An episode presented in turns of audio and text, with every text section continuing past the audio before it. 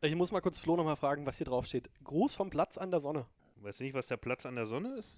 Also Flo's Wohnung nicht. Deswegen sind wir auch bei Peter. Deswegen sind wir glücklicherweise. Mal wieder bei Peter. Peter, danke für die Einladung. Nee, weil das ist ja so, ähm, wir sind ja sozusagen der Ludger Bärbaum der Volleyball-Bundesliga. Das war auch. das war auch Flo, wir haben Springreiter. Flo, wir haben vorher. ge- Flo, wir haben gesagt, ab jetzt werden Witze erklärt. gut, damit ist er vorbei. Das war er. Oh, scheiße. Ich wollte sagen, wir sind der Ludger Bärbaum der Volleyball-Bundesliga. Das war nämlich auch ein Spitzenreiter. Jetzt habe ich ganz nasse Augen. Den ganzen Tag habe ich mich Hat er dir drauf so auf den gefreut. Lippen gebrannt, das ging nicht mehr, oder? Das versau ich den Witz. Bin ich echt traurig. Also ohne Witze jetzt. Ich, ich bin jetzt wirklich traurig. Aber ich, also ich, ich fand das, gar nicht so auch das aus. Gesamtbild, was du gerade hier abgegeben hast, das, also ich fand es eine gelungene, gelungene Nummer.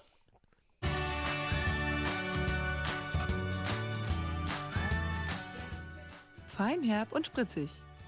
Alles zu den Bärwollis auf einem Deckel. So, und auch in der zweiten Folge von Feinab und Spritzig sitzen wir in unserer kleinen vertrauten Runde zusammen.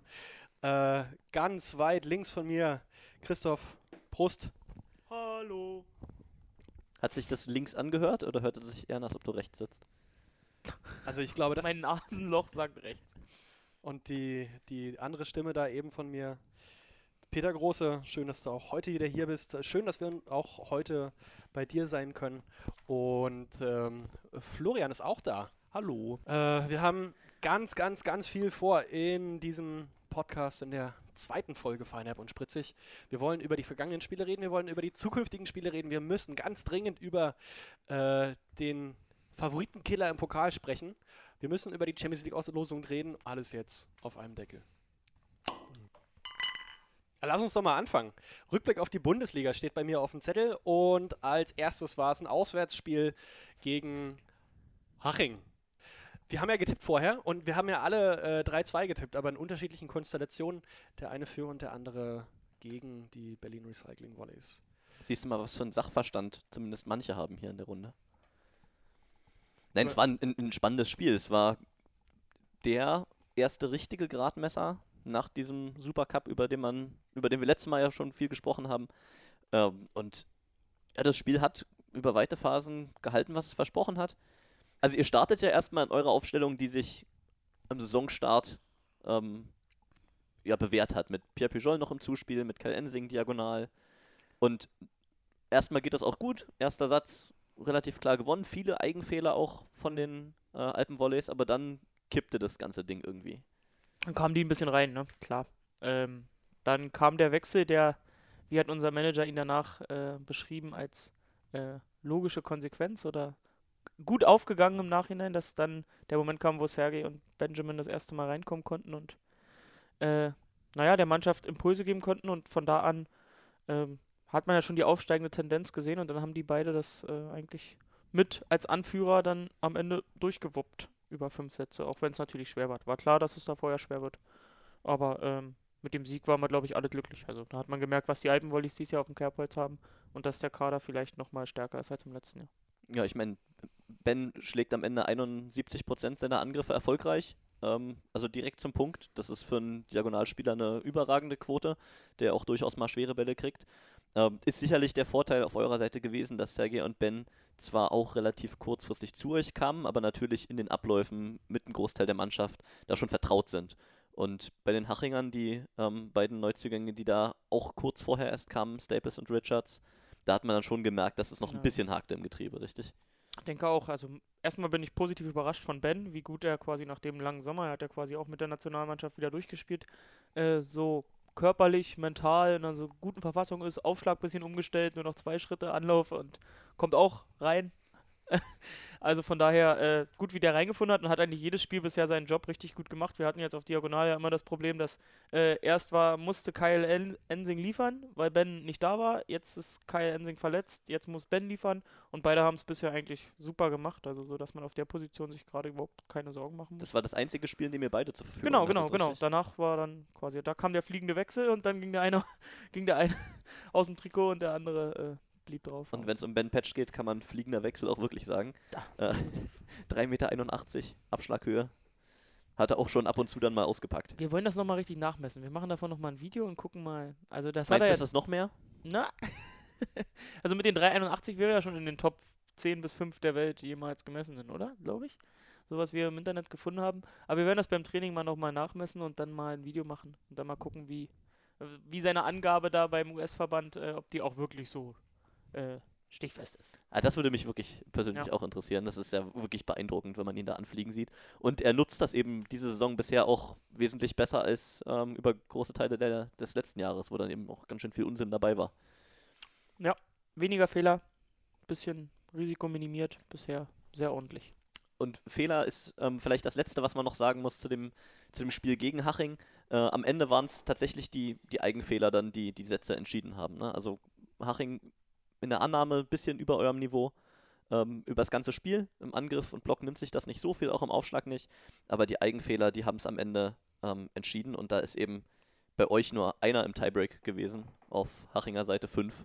Und das ist dann natürlich zu viel in einem 15er-Satz. Was natürlich auch jetzt vielleicht dann gleich nochmal ein Qualitätsmerkmal ist, wo wir natürlich auch noch nicht wussten, was kann die Mannschaft jetzt auch in einem Tiebreak gegen Spitzenteam machen, ne? wo wir doch, doch vielleicht da sitzen und denken, ah, ähm, schafft sie das wirklich gerade ähm, äh, als Auswärtsteam? Und das haben sie dann wirklich sehr, sehr gut gemacht. Sehr, sehr gut. als wie sehr wegweisend würdet ihr das Duell sehen? Denn man sieht ja an Haching zurzeit noch, dass die ihre Stabilität nicht haben, sind jetzt gegen Rottenburg aus dem Pokal äh, geflogen, haben ähm, zwischendurch auch immer mal zumindest gewackelt. Ähm, Ja, wollte ich, wollte ich, wollte ich gerade bisschen sagen. was wird da schon noch passieren, oder? Eigentlich, eigentlich hat man, eigentlich hatten wir so nach dem Spiel das Gefühl, puh, das ist ein Gegner, den man in der Saison erstmal äh, schlagen muss. Und die werden ja, die hatten ja da auch noch nicht alle Jungs so an Bord, wie sie die sicher im Saisonverlauf noch an Bord haben werden, besonders auf Außen. Aber äh, die Ergebnisse danach haben einen dann schon stutzig werden lassen, äh, wie viel dann dieser Test wirklich wert war, weil jetzt, wie gesagt, wie du schon gesagt hast, gegen Rottenburg im Pokal raus, gegen Düren mal kurz äh, 3-0 abgefertigt worden und auch äh, gegen Hersching, ich glaube, das Spiel war aber schon davor, ne? Vor Das war schon davor, ja. Punkte gelassen. Aber die stehen jetzt halt nach vier Spielen mit sechs Punkten da und ich habe eigentlich gedacht, dass die äh, da wesentlich weniger einbüßen.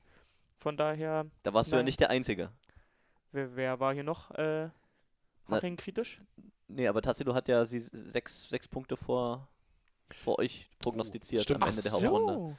Mhm. Dass du da nicht Weg, mitgeschrieben hast. da ist der Weg jetzt schon weit. sitzt du hier so schweißgebadet. Ja, kam übrigens im Prolog.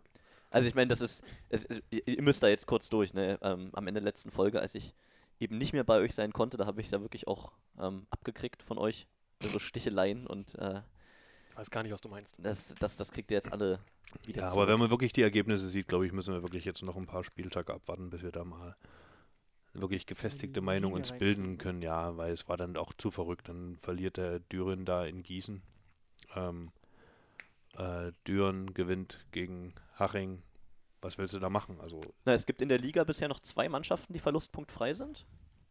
Und Die spielen hier gerade, während wir die Aufnahme machen, Friedrichshafen und Frankfurt. Da wartet noch auf euch wirklich auch äh, starke Gegenwehr, denke ich.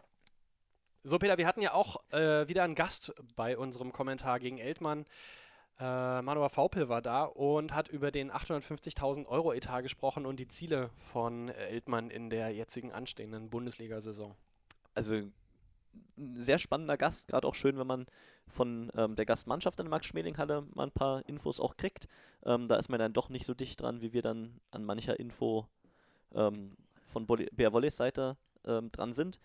Die 850.000 Euro, das ist ja ein Wert, der aus den Medien jetzt kam. Ich glaube, Tagesspiegel war das. Ansonsten hat Manoha eine ganze Menge ähm, erzählt. Erstmal, wie sein Weg von Bühl ja nach Eltmann gegangen ist. Interessant, was hat er Ähm, gesagt? er hat gesagt, das ist ihm so passiert. Er wollte eigentlich nur eine Auszeit haben und dann war Eltmann eben da und alles hat gepasst. Er hatte sich ja dann au- auch ähm, auserbeten ähm, mal reinschnuppern zu können und mal zu schauen, wie läuft das da bei denen ab, was haben die für Pläne und konnte dann eben seine Expertise auch reinbringen. Der große Schritt da in Eltmann natürlich der Weg in die Bose Arena in, in Bamberg. Da passen 6.500 Leute, glaube ich, rein. Das sind ja dann Dimensionen, die auch nicht so ganz weit von der Max-Schmeling-Halle entfernt sind. Und ähm, mit 1200 Zuschauern im Schnitt in den ersten beiden Spielen aus der Kalten haben die das auch nicht so schlecht gelöst. Und ähm, ja, der, der hat Lust drauf, der will das Projekt ähm, auch rundherum um den Sport vorantreiben. Die wollen da in Bayern ähm, eine große Nummer werden. Und da ist ihnen alles Gute dabei zu wünschen. Christoph, du als PR-Experte, wie schätzt du denn Eltmann so medial äh, ein? auch da eine Bereicherung für die Liga. Also wer bisher die Spielberichte von Eltmann sich mal angeschaut hat, das ist äh, durchaus amüsant. Ja, da wird sich mal über den äh, fehlenden Stream äh, mehr oder minder ausgekotzt und dann wird äh, wieder ein Satz, aber detailliert beschrieben, äh, detailgetreu. Ähm, und zuletzt, jetzt hatten die, die hatten ja jetzt mehrfach diese Stream-Probleme. Erst, glaube ich, war das in, äh, bei den Netzhoppers, wo der Stream ausfiel. Dann jetzt im Pokal kein Stream gegen Friedrichshafen. Da mal kurz selbst bei Facebook Live das Spiel vom Scoutingplatz aus gestreamt. Äh, ist schon witzig mit anzuschauen, aber die, die, machen, das, die machen das schon gut. Also durchaus äh, eine Bereicherung, was das angeht. Ja, und auch sportlich hatten wir ähm, drüber gesprochen, vor allen Dingen mit dem Hamzagic auf Diagonal. Haben sie einen richtig guten verpflichtet. Der muss zwar auch liefern da, kriegt im Spiel gerne mal 50 Pässe, ähm, aber da ist natürlich auch Qualität. Ja, jetzt haben sie leider wahrscheinlich für ein paar Wochen, wenn ich es richtig gehört habe, den, den Ausfall da auf, dem, auf der Mittelposition mit dem Roosevelt Filio. Aber was da genau los ist, weiß ich auch nicht. Äh, hat ja gegen euch schon gefehlt und das hat man dann schon auch ähm, gemerkt, dass die Option dann nicht da war. Ja, ist dann natürlich auch im Gegensatz zu uns, die natürlich sehr variabel im Angriffsspiel sind, dann kann man sich natürlich doch schon einfacher auf den Go-To-Guy ähm, ausrichten. Die Frage ist natürlich, ob das die ganze Saison über so hält oder wie schnell sich dann wirklich die anderen Teams darauf eingespielt haben. Oder vielleicht, ob sich aus den Eltmanner Reihen dann noch jemand herauskristallisiert, der eben auch sagt, hey komm, ich bin bereit dafür, jetzt gib mir ein paar mehr Bälle. Das ist genau ähm, das, was, was Manu auch äh, erzählt hat bei uns. Das Spiel, bei dem sie gewonnen haben, da haben eben auch die beiden Außen dann sehr gut funktioniert. Hm. Da haben dann Halanda und äh, Kadu auch viele, viele Bälle bekommen und gemacht und darauf wird es am Ende ankommen. Also ein Spieler kann eine Mannschaft nicht über die gesamte Saison tragen. Dennoch ist natürlich wichtig, auf der sogenannten Königsposition im Diagonalangriff jemanden wirklich Gutes zu haben. Als wir auf die Aufstellung geguckt haben, war es so ein bisschen verwunderlich zu sehen, dass Adam Kowalski da auf dem Feld stand und nicht Julian Sänger, dass Samuel Tuja auch gar keinen Einsatz gekriegt hat. Wie war denn das? Ist das abgesprochen gewesen, dass vorher die B6 in Anführungsstrichen äh, da gespielt hat? Ich glaube, der Co-Trainer kommt immer zu Christoph und fragt, ob er so aufstellen darf. Dann sag ich, heute ist Kowalski Zeit. Äh, nein, also war ja in Abwesenheit von Cedric, der leider privat verhindert war, hat Lucio das gemacht und äh, aber trotzdem natürlich in enger Abstimmung mit dem Cheftrainer und ich glaube, es Ganz war. Ganz kurz nochmal. Ja? Hat Lucio super gemacht. Ja, hat Lucio wirklich super gemacht. Hätte ich jetzt, wir kennen ihn ja aus der damaligen Saison, ähm, ich hätte ich nicht gedacht, dass und er. Und der Seniotti so, war ja schon mal genau, da. Genau, und dass genau. er so souverän ähm, da den Posten ja. bekleidet. Also da nochmal ein großes Lob. Hat er, hat er wirklich, hat er wirklich richtig gut gemacht. Und da hat er sich halt auch getraut, in, in Abstimmung mit Cedric da die, die zweite, nicht die zweite Garde, aber auf der einen oder anderen Position ein bisschen zu wechseln. Und er hat einfach gesagt, ich habe ihn vorher gefragt, ja, mit wem lässt du heute spielen? Dann hat er mir die Aufstellung gesagt, da war ich natürlich erstmal baff, habe ich gesagt, finde ich gut. Und dann hat er gesagt, naja, die Jungs haben, also er hat halt so viele Wochen mit den Jungs gearbeitet und die haben sich auch einfach einen Einsatz verdient. Ähm, in der, auch vor heimischem Publikum unbedingt mal. Also speziell natürlich Kowalski, aber auch Hedge, der bisher nur sporadisch raufkam für einen Aufschlag oder mal Satzende gegen Gießen oder so. Es war für die Jungs, glaube ich, richtig gut. Und ich, ich war halt positiv überrascht, wie gut das trotzdem funktioniert hat. Also klar, der erste Satz war irgendwo ein bisschen hakelig, aber am Ende war es ja, was sagtest du, mit 15 Punkten Unterschied im Gesamtscore äh, 75, 60 war es ja eine souveräne, eine souveräne Vorstellung. Ich fand es gut, dass die Jungs die Möglichkeit bekommen haben und ich hoffe, dass es nicht die letzte war, die Saison. Das kann sich auch immer mal auszahlen, ne? dass man mhm. ähm, die Leute auch wirklich schon mit Erfahrung in dieser Saison hat, dass man dann im Wechsel, wenn es mal drauf ankommt, eben nicht den Bruch, Bruch spürt, weil die genau wissen, wie fühlt sich das dann an. Ja, da kommt natürlich die Qualität dann auch aus den Trainingseinheiten jeden Tag rüber. Ähm, die spielen dann 6 gegen 6, was natürlich eine sehr hohe Qualität bei unserem Kader hat. Und was wir da sehen in den Trainingseinheiten von Kowalski zum Beispiel oder Hedge, ähm, ist ja jetzt nicht so, dass die weit weg von der ersten 6 sind. Ne? Also der Kowalski hat da wirklich äh, viel drauf, gerade flinke Füße in der Abwehr, Ähm, auch äh, wirklich eine gute Annahme, auch wirklich bei sehr schwierigen Aufschlägen da, auch einhändig da taucht er mal ab, äh, macht er schon wirklich gut. Ähm, Julian spielt bisher eine überragende Saison, wie ich finde. Ähm, das ist natürlich dann schwer. Aber ich denke halt wirklich, wenn da mal ein Loch kommt, dann haben wir da wirklich mit Kowalski jemanden, der da unsere Annahme stabilisieren kann. Lass uns mal auf äh, den. Wollen wir auf den Pokal gucken oder wollen wir noch über Rottenburg sprechen? Ach, ich würde sagen, wir spielen erstmal ein bisschen Werbung ein, dann kann ich noch ein Bier holen. Ba, ba, bam. Das ist für die Füchse und Eisbären. Für Albatrosse, Pandas und alle anderen Berliner Tiere. Das ist für dich, Berlin. Du bist so wunderbar. Dein Berliner Pilsner. Du bist so wunderbar. Na? Flo, du kennst die Regeln. Wie Komm, war- hier, hier ist das Bierschwein. Wenn das Geld im Schweinchen klingt. Woran hat er gelegen gerade? Vor allem, ich bin hier der Typ, der wenigstens immer aufguckt. Und muss dann halt auch bluten dafür. Ich korke auch mal auf. Habt ihr auch aufgekorkt, als ihr den, äh, die nächste Pokalrunde erreicht habt? Oh, schöne Also, Überleitung. äh, ja, also, also wir hatten, wir hatten glaube ich, für circa 35 Minuten aufgekorkt und dann kam die Auslosung. Dann kam Fabian Kunze und die Volleyball-Bundesliga, dann kam Lisa Rühl und hat uns, Dann kam Lisa Rühl. dann kam Lisa Rühl. Ist ja, da war, schön, da ist, war, ist ja schön, dass da sie war da sie war. wieder. Ja, wir Hab haben ich uns mich alle gefreut. gefreut. Ja. Aber das hätte nicht sein müssen. Wie hat die Volleyball-Bundesliga geschrieben, äh, wenn sechs Teams in der Liga aufatmen, wenn als erstes Friedrichshafen gegen Berlin gezogen wird. Dieser Moment. Schön gesagt. Da dürfen, also ni- nicht, äh, jeder darf von Mannheim träumen, aber da, äh, das erhöht die Chancen für viele Mannschaften, dass sich natürlich wir und der Rekordmeister da gegenseitig raus. Aber lasst uns doch erstmal jetzt kurz das Netzhopper-Spiel auswerten. Na, es war ja schon das zweite Spiel gegen Netzhoppers. Wo lag der Unterschied zum ersten Mal? Ähm, Wo der Unterschied lag, ey, dass Netzhoppers nur mit neun Spielern da war. Na, also hat euch schon ein bisschen überrascht, dass die mit Casey auf Ja, Außen angefangen haben? Die haben- haben ja doch kräftig durcheinander da gewürfelt. haben wir dann auch noch im Büro gesprochen, ne, dass wir es nicht ganz so verstanden haben, was da los war. Ähm, Dirk Westphal draußen, Theo Timmermann draußen, Auste, Diagonal. Der es nicht schlecht gemacht hat. Der auf einmal das nicht schlecht gemacht hat. glaube ich, oder? Ja.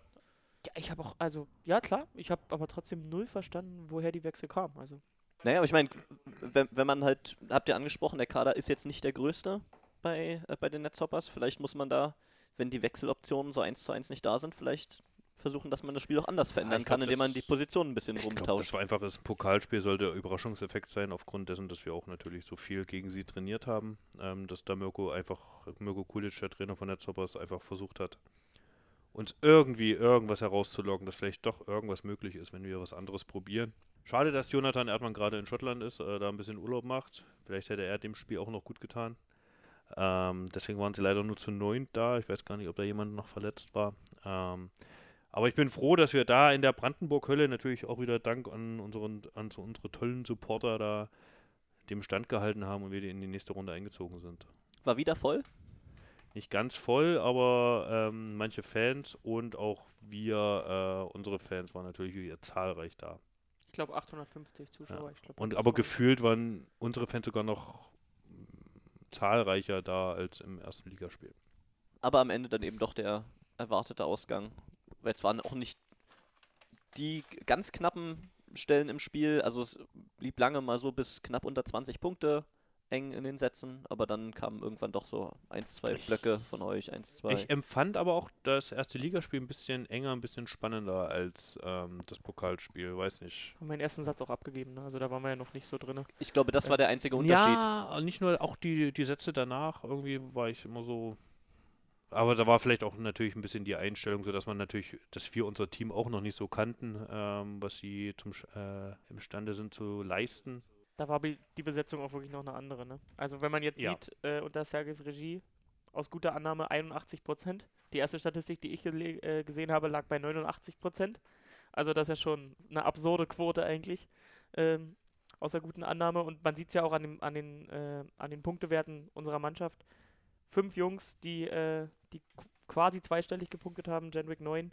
Aber äh, ausgeglichener geht es ja gar nicht mehr. Ha? Wenn, du fünf Angreifer, wenn du fünf Angreifer hast und die da von 9, 10, 10, 12 und 12 Punkte machen, dann äh, mehr Variabilität geht Ja, er spielt mehr. ja wahrscheinlich auch aus jeder Annahmeposition spielt er ja fast perfekt zu. Also kannst ja, jeder Angreifer muss einfach bereit sein, da, dass er von Sergei den Pass bekommt, sei es der 5 Meter Schuss oder äh, sonst wie. Also er spielt ja alles. Und das mit Nordic Walking Stöckern, so wie er da so. Ja. Er sieht manchmal ein bisschen laissez-faire aus, wie er da herumläuft, so wie so ein FDGB-Urlauber. ähm, aber ich meine, wenn der Ball hinkommt, dann warum soll er rennen, warum soll er springen? Ja, Aber dann schont, lass- es schont den alten Aber dann Mann. lasst uns auch darauf nochmal ein bisschen eingehen. Das ist ja ganz spannend, wenn man die Statistik sich anguckt. Das wird ja im Scouting, für alle die, die sich damit nicht so auskennen, wird ja immer unterschieden ähm, nach Erfolg, nach guter Annahme, nach schlechter Annahme und nach Abwehr. Und wenn man dabei ähm, Königs Wusterhausen schaut, dann haben die 48, 46 und 47 Prozent Erfolg dort. Das ist quasi Strichlinie. k- kein Unterschied. Ne? Das ist sozusagen, Angreifer findet eine Lösung oder findet keine Lösung, egal was vorher passiert ist. Und bei euch sieht man 81% nach guter Annahme, das ein überragender Wert ist. Ähm, 47% nach schlechter Annahme, das ist okay, das hat man aber auch schon mal noch einen kleinen Tick besser gesehen. Aber aus der Abwehr nur 35%, was ist denn da los? Hat, hat waren die Nordic Walking Stöcke doch nicht so schnell, wie er da über den Platz. Nee, ich ist das glaube, aus, flache Halle? Oder? aus, der, aus der Abwehr wird doch jetzt, also was schätzt du, wie viel wird aus der Abwehr von anderen Leuten zugespielt, außer von äh, vom Zuspieler? Wo Kommt dann da- natürlich auf die, da- auf die Abwehrqualität immer ja, an. Ne? ja, Aber aber ich habe keine, da habe ich nicht so die Ahnung, wo das da liegt. Aber ich glaube, es spielt ja da natürlich mit rein. Ich weiß jetzt auch nicht, ist äh, 35% aus der Abwehr schon ein schlechter Wert. Aber gut, wenn man sieht, KW äh, 47. in Ähm, den anderen Spielen hatte der auch da um die 50% immer. okay. Aber das ist sicherlich was, worauf Äh, das Trainerteam dann, dann auch guckt. Ja, klar, da werden die darauf hinweisen. Aber da wird man Sergei mal den Marsch blasen, dass er vielleicht doch dann noch ein bisschen schneller an die eine oder andere Stelle muss. Traut man sich das, ja? Definitiv. Den, den Sonnengott da. Na, es ist wenn ja ich schon. sag, wenn also ich sag Pierre ihm das. der hat- der, der, die haben da schon die, die beiden, die kommen die, miteinander da, klar, ne? die kommen richtig gut miteinander klar und die haben da auch ein Auge gegenseitig aufeinander.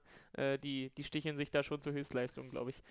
Ja, da wird gepiekt, aber aber, immer im Positiven. das Sinne. ist doch ein ne, ne, ein schöner Punkt, da kann man ja auch nochmal, äh, du hast mich darauf aufge, aufmerksam gemacht, Flo, auf den ähm, Artikel hinweisen, der da vom, äh, oder ein Interview war mit dem Athletiktrainer, dem Timo Kirchenberger, der da zu jedem Spieler auch so ein paar Sachen ausgeplaudert hat, wie die so im Kraftraum sich verhalten.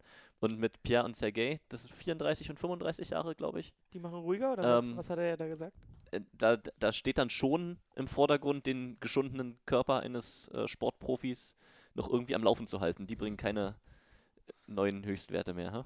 Man muss ja auch sagen, dass, dass Pierre ja damals, also vor zwei Jahren, von uns hier so medizinisch wieder in Schuss gebracht wurde. Der kam ja hier äh, ziemlich lediert an, sag ich mal, mit, mein, mit seinem Rücken und der hat ja äh, sofort geschwärmt von der medizinischen Abteilung von Olli Mildner, äh, rund um Olli Mildner und Sebastian Rieker. Und das war für ihn sicher auch ein Punkt, weil er hier garantiert auf einem guten, guten Fitnessniveau spielen kann. Und Sergei hat ja auch gesagt, äh, so eine, naja, so ein wie mit Timo Kirchenberger, Athletiktrainer, hatte er in Russland auch noch nicht die Art und Weise des Zusammenarbeitens. Das Ganz war auch äh, im, im Artikel mal angesprochen, dass der Zustand, in dem er hier ankam in Berlin im, im Frühjahr, das war ja auch schon nochmal eine andere Nummer. Da Ja, hat ja. sich ja auch schon noch was getan. Und ihr wusstet ja auch genau, was ihr tut, wenn ihr zwei gereifte Zuspieler ähm, verpflichtet. Man sagt ja, ein Zuspieler ist wie ein guter Wein. Ne? Aber Pierre hat ja damals äh, bei dem, äh, vor dem ersten Spiel noch gesagt, ah, also Timo Kirchenberger ist zu viel, ist zu viel. stimmt, stimmt. Ich, Das ha- geht- ich, ich habe gesagt, Timo, Timo, ich mache hier nur flup, flup, bisschen Zuspiel, bisschen Zuspiel. Was machst du mit mir? Das brauche ich nicht. Also da hat Pierre wirklich gesagt, ey, Ich ist der er, Typ ist wirklich krass, äh, hat er noch nie erlebt. Er freut sich natürlich, dass da jemand dahinter ist und ihm in den Arsch tritt. Ähm, aber der will hier ein bisschen zuspielen und dann braucht er nicht, dann braucht er Also nicht die das großen ist, Handel. ist eine schöne Geschichte, ein schöner Ja. Artikel. Ähm, weißt du aus dem Kopf noch, wo der erschienen ist? Berliner Zeitung war das, ne? hm, ja. Äh, also äh, lest da ruhig nochmal rein. Ähm, auch Vorsicht, wenn man Samuel Tuya die Hände schütteln will. Oh ja. Was waren das, 87 Kilo Griffkraft oder so? ja, ja. Da, äh, Das ist schon. Ähm, Finger. Wie hast du im Livestream gesagt, äh, er kann die Kokosnüsse auch. Äh, so- Schöner Vergleich, da er gerade von der Insel kommt. Schön. Ähm, nee, was zu Sergei und zu äh, Pierre noch zu sagen ist, weil die ja so ein bisschen zu Anfang wurde halt gemutmaßt, ne? Ob, passt das überhaupt mit zwei so mit zwei so Alpha-Männern, Männchen? Für Volleyballer vielleicht eher. Nein, Quatsch. Ähm, ist ganz, die Wolle, das Volleyball-Magazin macht jetzt eine große Geschichte über die beiden. Die sind am äh, ach, wenn diese Folge wahrscheinlich rauskommt, sind die zusammen zum Fotoshoot äh, am, am Donnerstag und äh, ja, stehen dem, stehen dem Volleyball-Magazin mal Rede und Antwort und werden der nächste Aufmacher sein.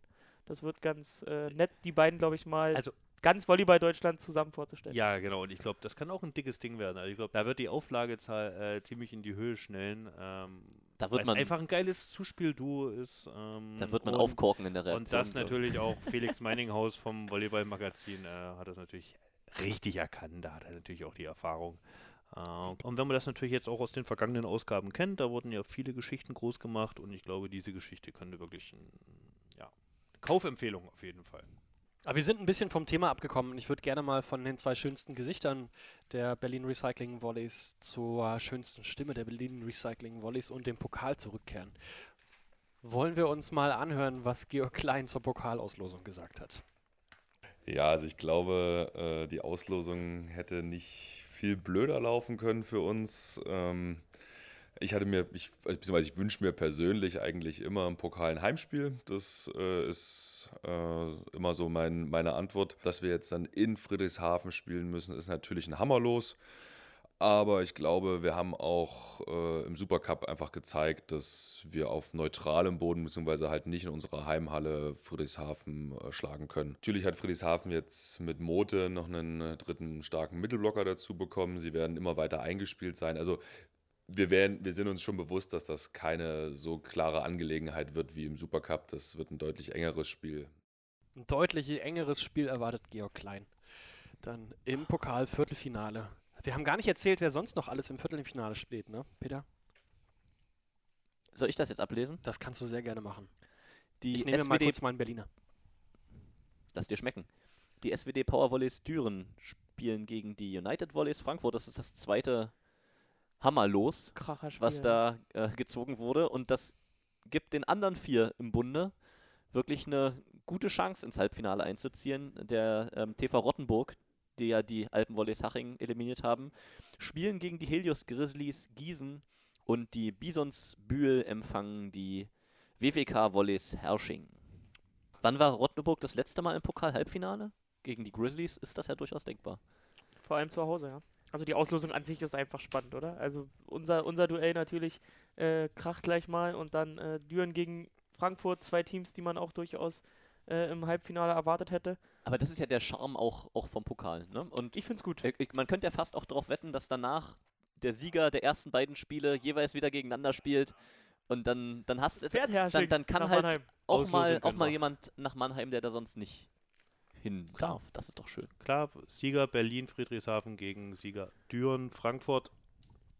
Auswärts für uns. Im Halbfinale auswärts für uns natürlich, ähm, klar. Und zack steht Gießen im Finale.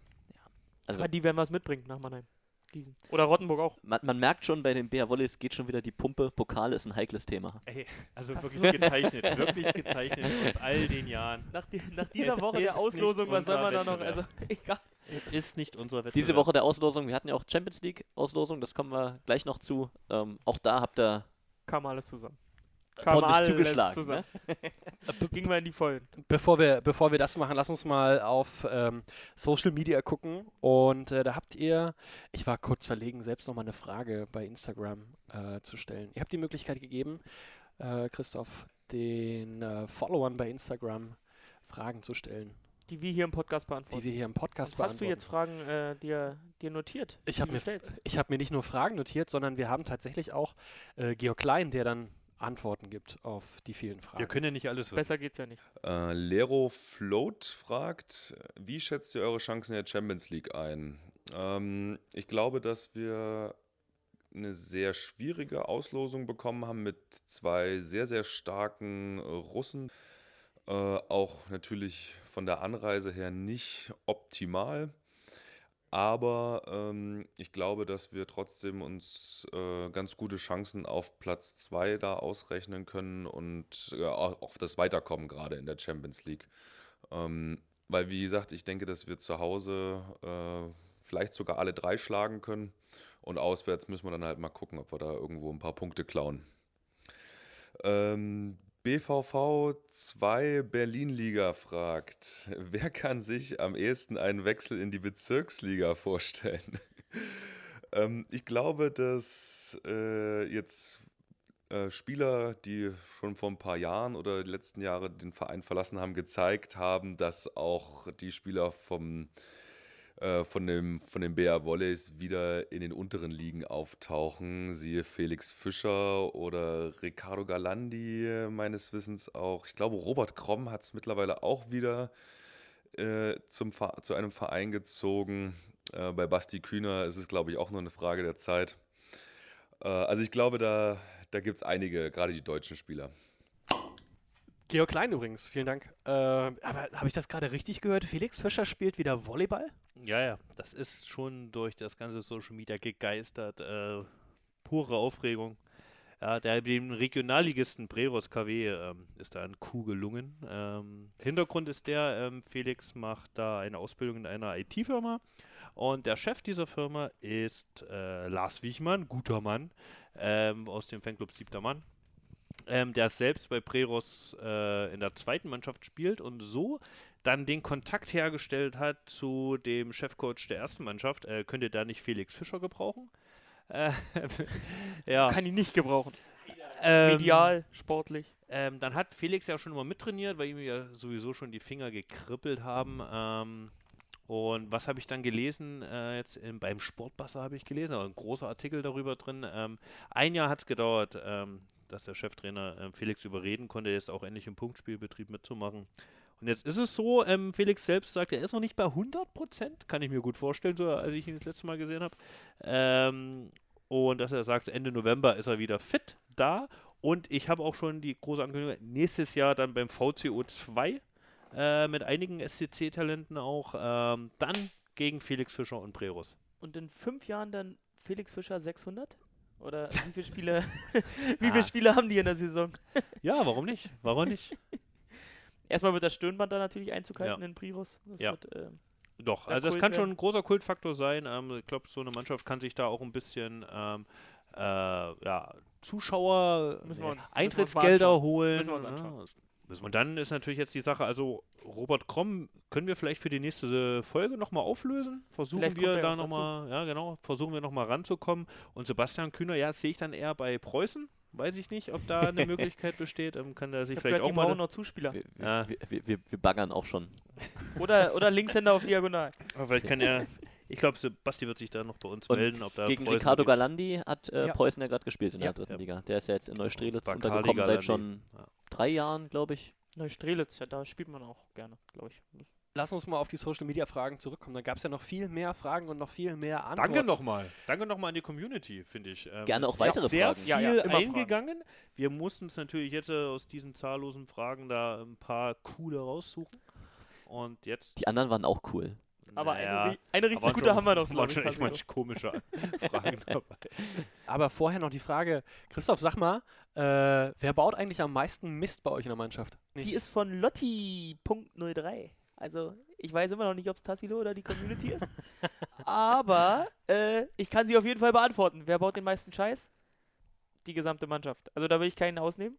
Also, erstmal kann man da keinen offiziell an Pranger stellen. Ich plaudere mal aus dem Nähkästchen diese Woche. Dieses Wochenende, ja, also. die, ähm, hatten die Jungs ja. Was? Auswärtsspiel in KW. Ja. War also ein bisschen Freizeit in Berlin. Drei Autopannen alleine. Ja. Ein Auffahrunfall, Ist doch eine gefährliche Jahreszeit ein gerade. Reifenplatzer mit Abhol inklusive Abschleppen und äh, eine Abschleppung wegen Parkverbot. Wir nennen keine Namen. Wieso nicht? Das macht es doch spannend. Wir haben jedenfalls einen Auffahrunfall, einen Reifenplatzer und äh, eine notgedrungene Abschleppung. Das Ja. Wort Abschleppung ist auch sehr schön. ich will die ganze Zeit eine Brücke bauen zu. Er hat Samstag abgeschleppt und Sonntag wurde er abgeschleppt. Aber, Also, der- ich weg, lass ich weg. Hat der ADAC euretwegen wieder schön aufgekorkt nachher. Cute Look Main fragt, wie viel verdient man monatlich bei den BR-Volleys? Mitarbeiter oder Spieler? Wurde das äh, genauer? Zahlen äh, kann uns die Community da, glaube ich, nicht entlocken. Irgendwo muss auch noch ein Betriebsgeheimnis herrschen. Hat ich. man denn ausgesorgt als Volleyballprofi, wenn man seine Karriere bei den Bär Volleys beendet? Wenn Felix Fischer jetzt wieder bei Priros anheuert, denkst du, er hat ausgesorgt? Ihm kribbeln die Finger. Nein, ausgesorgt. Was ist ausgesorgt? Ich glaube, äh, Wilfredo Leon hat ausgesorgt. Aber, äh, Der beendet seine Karriere auch bei euch? na hoffentlich. Oder bei Priros. Also es gibt ja auch Menschen mit mehr und mit weniger Aufgaben. Ne? Schauen wir mal auf äh, Florian. den. Bierhäfler. Hast du gerade Bierhäfler gesagt? Ich hab's auch gehört. Überhaupt nicht. Ja, Überhaupt aber nicht. da war ein ganz klares. Da war ein ganz Achso, ist ja unfassbar. Georg hat ja gerade eben schon ganz, ganz, ganz viele andere Sachen auch noch angesprochen. Äh, die Playlist, die Spotify-Playlist kommt sicherlich, Flo, ich gucke dich mal an in den nächsten Tagen ähm, via Instagram und den üblichen Verteil. Äh, Medien und über die Champions League müssen wir auch gleich nochmal ausführlich sprechen. Wollen wir mal reinhören, was die Fans gesagt haben zur Champions League Auslosung? Hallo Flo, hallo Peter, hallo Tassilo, hallo lieber Christoph. Ich stehe hier gerade bei den Fans der BR Wollies und wir wollten uns mal ein bisschen umhören, wie denn die Auslosung der Champions League hier so angekommen ist. Ich bin hier mit Nedin und seiner Familie. Hallo. Hallo. Hi. Nedin, was sagst du denn zur Auslosung? Wir haben zweimal Russland, einmal Slowenien. Wie siehst du das? Ja, zwei russische Mannschaften immer, immer schwer zu spielen. Haben wir noch nie hier gehabt, kennen wir nicht. Äh, insofern schwer einzuschätzen, aber weite Reise. Immer wieder organisatorisch wahrscheinlich fürs Team äh, schwer da hinzukommen. Aber ich denke mal besser als Kasan zum Beispiel oder ein, zwei Schwergewichte aus Italien. Insofern, ich glaube, da geht was diese Saison. Jeffrey Janke, langjähriger BR Wollies Fan, eigentlich immer in der Halle vertreten. Auch mit dir wollte ich noch mal kurz drüber reden. Du hast die Champions League Auslosung als treuer Fan natürlich verfolgt. Was sagst du denn zum Schicksal der BR Wollies in der höchsten Spielklasse? Wenn man sich die Gegner anguckt, natürlich super schwierige Gruppe, aber mit der Mannschaft ist alles möglich dieses Jahr. Ich sitze hier mit der lieben Isabel und ihrer Mutti. Ihr zwei, sagt mir doch mal, die Champions League Auslosung, top oder flop? Flop. Richtig, richtig beschissen. Also für uns jetzt. Für uns Ja. nicht machbar. Also wir hätten gerne irgendwie ähm, Clubs gehabt, wo wir hätten mitfahren können, Schön reisen mit nem- können. Mit einem Säckchen. In der Hand und äh, die Mannschaft anfeuern. Aber so nach Sibirien, tut mir leid, ist uns zu kalt, Ja, oder? ein bisschen, ja. Jetzt bin ich hier mit Rosa, Magdalena, Frieda und Lena. Die vier Mädels gucken sich auch sehr gerne die Heimspiele von den Wollies an. Und ich wollte euch mal fragen, Mädels, wie findet ihr denn die Champions League Auslosung dieses Jahr? Rosa? Also ich persönlich finde sie sehr gut. Ähm, wir haben starke Teamplayer im Team und ich glaube, das wird sehr gut. Also ich muss sagen, es sind teilweise schwierige Mannschaften dabei, aber die BR Wollies sind stark und hoffentlich rocken sie das. Ich schließe mich da an. Also ich habe das letzte Spiel auch schon gesehen, haben sie gerockt, fand ich sehr gut. So, wir haben vorhin ja schon einmal über das fehlende Losglück bei der Pokalauslosung gesprochen. Und äh, kurz davor gab es ja die Auslosung in der Champions League und da hat Berlin ja auch mal kalt erwischt. Ja, wie hat der Chef gesagt äh, gegenüber der Morgenpost? Anscheinend haben wir bei den BR Wollies alle viel Glück in der Liebe und viel Pech beim Auslosen. Äh, dem ist nichts hinzuzufügen, oder? Also ich glaube, ich glaube, äh, im Pokal hätte man sich schon äh, das, äh, das eine oder andere Los lieber gewünscht. Äh, in der Champions League kam es gefühlt nochmal eine Bit dicker. Äh, es hätte eigentlich auch ganz schön sein können. Bis zum letzten Los wäre es noch eine sportlich äh, vielleicht lösbare Gruppe gewesen. Jetzt ist natürlich ein dickes Brett zu bohren mit zweimal äh, russischen Teams, dem dritten und dem Meister aus Russland und äh, eben dem slowenischen Meister. Ich sag mal so. Immerhin ist Kasan nicht dabei. Ja. Ja, aber Kemerovo war ja vor Kasan. Also, und Fakel hat jüngst, oder Flo? Ja, 3 äh, zu 0. Kasan geschlagen. 3 zu 0. Das ist auch an sich eine gute Mannschaft. Also ich glaube, ich habe jetzt auch mit unserem Scout kurz mal gesprochen letztens. Ähm, der meint auch, dass Fackel schon äh, der Gruppenfavorit ist ähm, aufs Weiterkommen. Ähm, die sind richtig gut besetzt, ähm, haben die russischen äh, Nationalspieler, die Stammnationalspieler auf Außen, Volkov und Klüka drauf. Ähm, sie haben Schutschi noch in der Annahme, den wir ganz gut aus äh, Berlin kennen, der hier auch äh, riesig populär war, weil er einfach ein richtig guter und sympathischer äh, Spieler ist. Sie haben Antipkin im Zuspiel, was so in ähnlich gleichkommt wie mit bei uns mit Krankin. Sehr erfahrener und trickreicher Zuspieler. Ähm, boah. Fackel wird übel. Ähm, wir haben Kemorovo, ähm, ähnliche, ähnliche Anreise circa. Äh, genauso stark besetzt. Poletajew, Kopza. Ex-Club von Samituja? A-Club von Sami Tuya, von Björn André. Also ich habe ja, äh, Tuyas Reaktion war natürlich ganz äh, erfreut, sage ich mal. Ich, ich war dann derjenige, der der Mannschaft äh, die Nachricht überbracht hat von der Auslosung, weil wir haben halt oben, äh, die Auslosung lief, glaube ich, am, am Freitagabend um roundabout 18 Uhr, 17 Uhr, 18 Uhr und die Jungs waren gerade mit dem Training fertig, fertig und hatten wirklich noch nicht aufs Handy geguckt. Ich kam runter, bin runtergegangen, habe gesagt, und Jungs, wollt ihr das wissen? Ja, ja, ja. Naja, zweimal Russland, da ging Sergejs Mundwinkel so ein bisschen erst hoch, dann, dann wieder runter, weil er so, er dachte so, oh, Russland, oh, sportlich. und dann, dann kam Tuja, ja, äh, Kemerovo, Kemerovo, ja, da hat er halt erzählt, ja, immer volle Halle da äh, in, in Sibirien, um 2.000, 3.000 Zuschauer, aber richtig Bambule, also wie wir es vielleicht aus so gut von vor vier Jahren oder drei Jahren aus dem äh, CV Cup äh, noch kannten damals vom CV Cup Finale. Ähm, der Trainer hat natürlich auch äh, also ich sag mal, die Mehrzahl der Spieler hatte erstmal zu schlucken. An natürlich an den, an den Reisestrapazen, die dann als erstes auftreten und äh, natürlich auch sportlich äh, hätte es uns besser treffen können. Aber äh, es war dann auch gleich in der Mannschaft so die Meinung von wegen, naja, klar, bekommst, du kannst eigentlich nur eine schwere Gruppe in der Champions League bekommen, so wie der Modus jetzt ist. Und du musst äh, da dich gegen jeden Gegner absolut beweisen. Und äh, sowieso die Heimspiele vor, vor unserem Publikum musst du gewinnen, wenn du was reißen willst. Und das haben wir ja letztes Jahr äh, nicht geschafft im Januar gegen, gegen Danzig und gegen Bechertow. Und jetzt müssen wir es halt äh, besser machen. Wie ist die Zielsetzung für die Gruppe? Zweiter muss man werden, um eine Na, Chance zu haben, weiterzukommen. Ne? Also die ersten kommen sicher weiter und bei den zweiten sind es Drei von drei fünf. Von fünf also ne? bist du auch noch lange nicht sicher. Da ist vielleicht der Vorteil, dass man vermuten könnte, dass die Russen sich untereinander so ein bisschen die Punkte wegschnappen. Äh, dass man dadurch vielleicht einen Vorteil hat, äh, eventuell sogar um Platz 1 mitzuspielen, ja. Also ich glaube, der zweite wird es aus unserer Gruppe schwer haben, weil sich da doch der ein oder andere, glaube ich, gegenseitig schlagen wird. Und jetzt haben wir viel über die beiden russischen Gegner gesprochen, dann ist da noch ACH Ljubljana. Ähm, wenn man sich da den Kader jetzt anguckt, das sind viele Slowenen, ähm, eins, zwei Kroaten und ähm, bisschen, bisschen was dazu noch. Ähm, aber die Namen, ich meine, Jan Pokerschnik habe ich jetzt gesehen bei, bei der EM. Ähm, André Fleisch kennt man vielleicht noch. Aber Geiler an, ansonsten, ähm, das sind jetzt nicht die großen Namen, aber wahrscheinlich über die mannschaftliche Geschlossenheit dann eine Herausforderung. Ja, also ich habe jetzt ähm, versucht, äh, den Kader mal zu vergleichen mit der Nationalmannschaft. Da war jetzt Matic Wiedecznik, der äh, Mittelblocker, ähm, auch jetzt Vize-Europameister geworden mit der Nationalmannschaft. Ähm, ansonsten viel Unbekanntes. Ähm, wenn man aber jetzt sozusagen den slowenischen Kader der Europameisterschaft mal sich anschaut, wie viele da auch ähm, ihre, ja, ihre Karrieren begonnen haben bei Ljubljana, ähm, sieht man natürlich auch, dass da gut gearbeitet wird in Ljubljana, dass da viele ähm, kommende Talente ausgebildet werden und ja, sieht man jetzt, daraus, davon profitiert die Nationalmannschaft natürlich jetzt. Und deswegen ist die Mannschaft, äh, ist die Mannschaft jetzt nicht zu unterschätzen, glaube ich.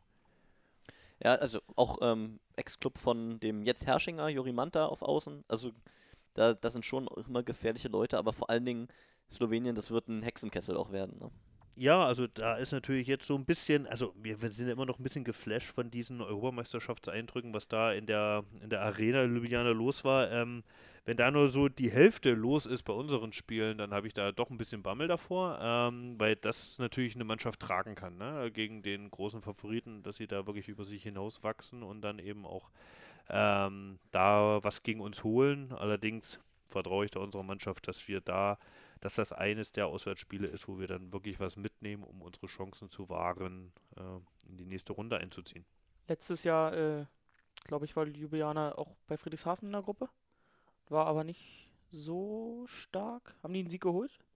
Ich weiß es gar nicht. Nee, gar kein Sieg. Gar kein Sieg? Nee. Mit äh, Friedrichshafen, Chaumont und äh, St. Petersburg? Genau. Ja. Aber wusste ich gar nicht, dass der Herrsching, äh, der Herrsching-Angreifer da, da gespielt hat letztes Jahr.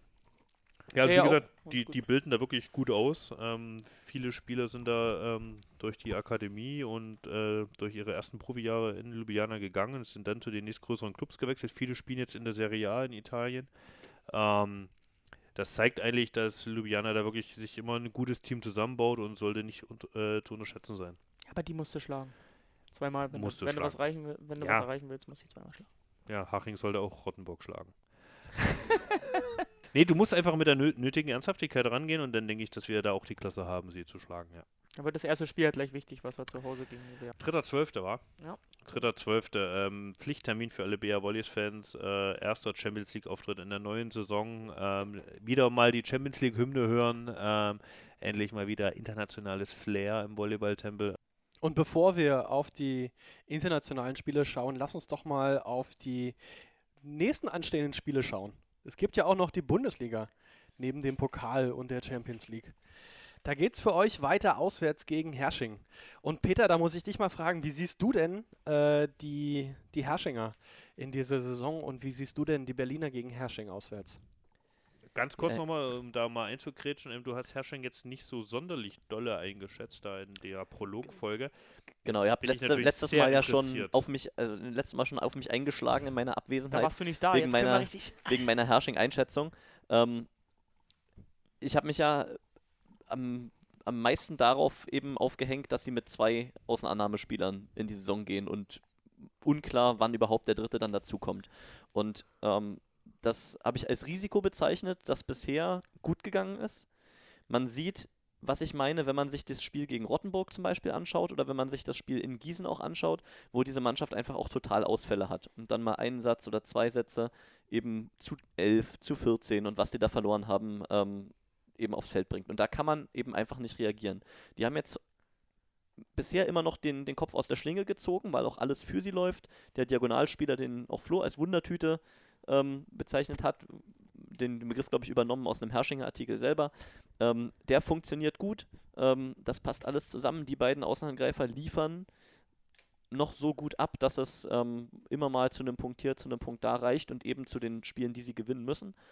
Und das ist sehr schön für Hersching. Das wird ihnen gegen diese Berlin Recycling Volleys Mannschaft, die wir bisher sehen, nicht viel helfen. Obwohl, na klar, die Nikolaushalle in Hersching immer ein unangenehmes Pflaster ist für die Gastmannschaft. Aber ich glaube weiter, dass es schwierig wird für die Mannschaft, gerade auch wenn die anderen Teams in der gesamten Tiefe des Kaders besser agieren können, ähm, mit weiterem Saisonverlauf. Dazu stehe ich auch immer noch. Ähm, ja, würde ich, würde ich äh, dir irgendwo zustimmen. Ich glaube, Hersching hat bisher aus den Möglichkeiten, die sie haben, gut, gut gepunktet. Ähm, ist äh, im Pokal noch dabei. Also für die ist, glaube ich, der Saisonstart absolut geglückt. Ähm, wir haben uns die letzten Jahre, ich habe vorhin mal reingeguckt, immer äh, speziell im ersten Satz schwer getan in Hersching. Am Ende gab es immer ein 3-1 oder ein 3-0 Auswärtssieg, äh, seit, die, seit die in der Liga dabei sind. Aber der erste Satz ging gerne mal bis 36, bis 32. Äh, war auch mal ganz eng mit 25, 23. Ja, ich meine, für ein oder zwei gute Sätze ist die Mannschaft immer gut, ne? Können auch mal drei gute Sätze spielen, aber es ist eben die Konstanz auf Dauer, das wird eng. Sie haben jetzt schon mal gut Punkte geheimst und das kann am Ende wichtig für sie werden. Ähm, das müssen wir abwarten. Für euch sehe ich da nicht das ganz große Problem. Und neben Hersching auswärts gibt es dann auch noch zwei Heimspiele gegen Lüneburg und gegen Dön, die wir auf jeden Fall nochmal besprechen müssen. Peter, wir kommentieren am kommenden Mittwoch, den 13. November, das Spiel gegen Lüneburg, wenn mich da nicht alles täuscht. Ähm, du weißt, du kennst meine, ähm, mein Fable für Lüneburg. Wie schätzt du die Mannschaft da eigentlich ein? Was glaubst du? Was hast du getippt vor allen Dingen? Oder ich weiß gar nicht, ob ich so weit voraus schon getippt habe. Ähm, Lüneburg ist immer noch ein bisschen im Transformationsprozess. Ähm, Reis van Zolkema, der, der junge Zuspieler, gibt noch nicht die Konstanz, die sie brauchen. Blake äh, Skierhorn ist eine gute Bereicherung auf Diagonal. Haben außen ja auch komplett umgebaut mit Antironka ihnen, aber einen sehr spannenden Spieler, der lieber auf Blockfinger eindrischt, als den Ball Richtung Feld zu schlagen, aber das sehr erfolgreich macht. Ähm, Viktor Lindberg genauso, also ist eine spannende Mannschaft, die immer für was gut ist, aber noch nicht mit der Stabilität agiert, die sie vielleicht brauchen für einen Überraschungscoup in Berlin. Und an dieser Stelle müssen wir natürlich nochmal Shoutout an die Lüneburger, die ja auch jedes Spiel bei äh, Sport Total kommentieren. Ganz großartig. Wer ist da im Einsatz? Ich habe gesehen, äh, Matze Pompe da schon als Co-Kommentator dabei. Ist Roman ja und Matze Pompe, ja. Coole Sache. Ja. Haben wir beide in Berlin, nee, haben wir, Roman haben wir in Berlin schon mal kennengelernt und ich hoffe ja, dass Matze Pompe vielleicht dann einfach mal kurz vorbeiguckt. Achso, jetzt am, am Mittwoch. Ja, würde sich ja anbieten. Ja, aber gut, aber was sollen jetzt die Zuschauer machen, die Fans? Livestream oder Arena? Am besten beides. Am besten erst Arena und danach nochmal gucken, was da eigentlich gelaufen ist. Im Stream von äh, Sporttotal und äh, mit dem Kommentar von Peter und mir. Ja, und dann freuen wir uns natürlich auch auf ein schönes Heimspiel gegen Düren. Ne? Immer ähm, eklig zu spielen. Die Dürener Mannschaft hat man ja im Viertelfinale der letzten Saison gemerkt. Äh, die Mannschaft hat sich nicht sonderlich viel verändert, außer Igor Bogachev. Egor Bum Bum Bogachev äh, ist wieder zurück Der im eingeschlagen ist halbwegs, würde ich mal sagen, in Düren, oder? Ist angekommen. Ja. Ist angekommen. MVP schon einmal. MVP einmal geworden, hat sich, denke ich mal, auch äh, für Berlin sehr viel vorgenommen. Ähm, ich gehe fest davon aus, dass er in der Startformation stehen wird, ähm, weil einfach der Trainer sagt, hey komm, zeig's den Berlinern ähm, und darauf wird er brennen, glaube ich. Ist vor allen Dingen für, für Düren eigentlich der ideale Spieler. Ne? Von seiner Aufschlagstärke mal abgesehen, bringt da Dynamik und Schwung rein und kann vor allen Dingen den Sebastian Gewert im Angriff entlasten. Mit Blair Ben und Björn André hat er da zwei, die ihm in der Annahme ein bisschen Last wegnehmen können. Und da kann er sich wirklich darauf konzentrieren, was er am besten kann, hart gegen den Ball zu hauen. Und ähm, ich glaube, ich glaub, das wird spannend. Wir freuen uns auf das Wiedersehen, er freut sich auf das Wiedersehen und äh, ich glaube, das wird eine runde, runde Sache am, am 16. Ja. Aber jedenfalls sind es Teams, die oben in, in dem oberen Tabellendrittel angreifen werden, ähm, die sich da berechtigte Chancen machen, auch auf ein, ja, auf eine gute Platzierung für die Playoffs, um sich dann auch für ein Playoff-Halbfinale zu bewerben. Also da wird auf jeden Fall viel geboten sein. Ähm, die Spitze rückt näher zusammen und ich hoffe darauf, dass die äh, Fans sich das geben werden im Volleyballtempel. Und dann steht ja das Jahresende schon fast wieder bevor und die Championswahl in Berlin steht an. Christoph, willst du kurz mal erklären, worum es da eigentlich geht? Ja, äh, wir haben ja das Glück, äh, seit vielen Jahren immer als Mannschaft des Jahres in Berlin nominiert zu sein. Im illustren Kreis der äh, Profiklubs und äh, Profiteams aus Berlin. Und auch in diesem Jahr stehen wir natürlich zur Wahl als, als deutscher Meister und äh, natürlich auch Supercup-Gewinner. Die Konkurrenz ist stark, ja, mit dem Aufsteiger, mit dem Erstliga-Aufsteiger aus Union. Ähm, aber der äh, Abstimmungszeitraum beginnt am Freitag, den 8. Oktober.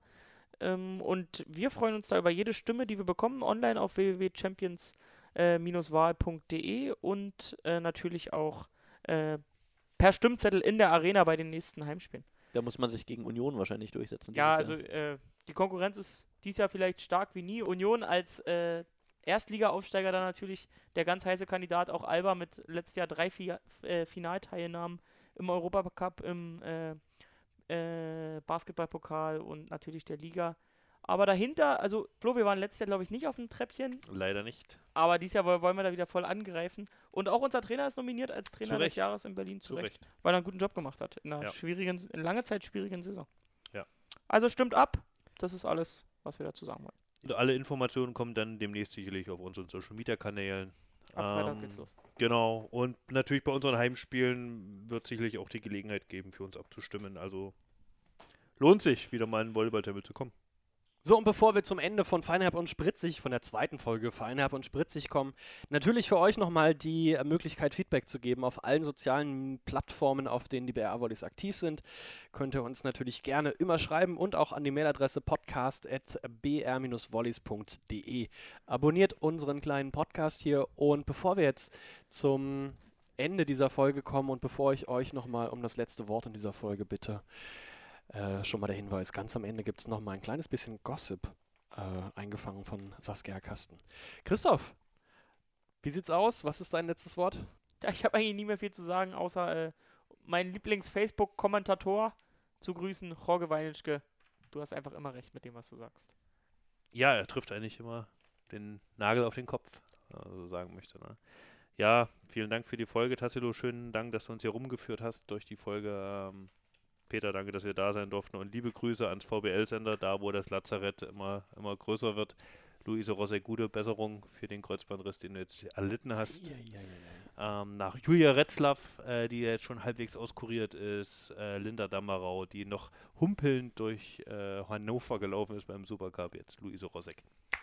Man hat es nicht leicht im VBL-Sender, aber wir hier in Berlin halten zusammen. Gute Besserung und bis bald. Peter, vielleicht von dir nochmal ein feierlicher Abschluss für diese zweite Folge. Feinherb und Spritzig. Gut, Pritsch. Wenn ihr jetzt euren Eltern den neuen Schwiegersohn vorstellen müsstet und ihr dürft euch wen aussuchen aus dem Team, wen nehmt ihr denn da? Auf jeden Fall Licke. I agree. Nicola, Benjamin Batch. Ah, fast einstimmig gewählt hier. Vielen Dank, Mädels. Dann äh, fällt meine Wahl, glaube ich, auf die Nummer 9. JT Hatch, der ist schon schnucklig. Ach je, für meine Tochter, die macht Eiskunstlauf. Ähm, ich glaube, Ben Patch ist schon so ihr Fall und ich finde auch vom, als Volleyballer echt cool. Also ich finde ja den JT sehr, sehr süß. Und was sagen die Eltern dazu? Werden die einverstanden? Ja, gerne. Würden wir nehmen. Kein Problem. JT ist in Ordnung. Alles klar, JT, äh, Shoutout an dich. Vielleicht meldest du dich hier mal. Bis dann.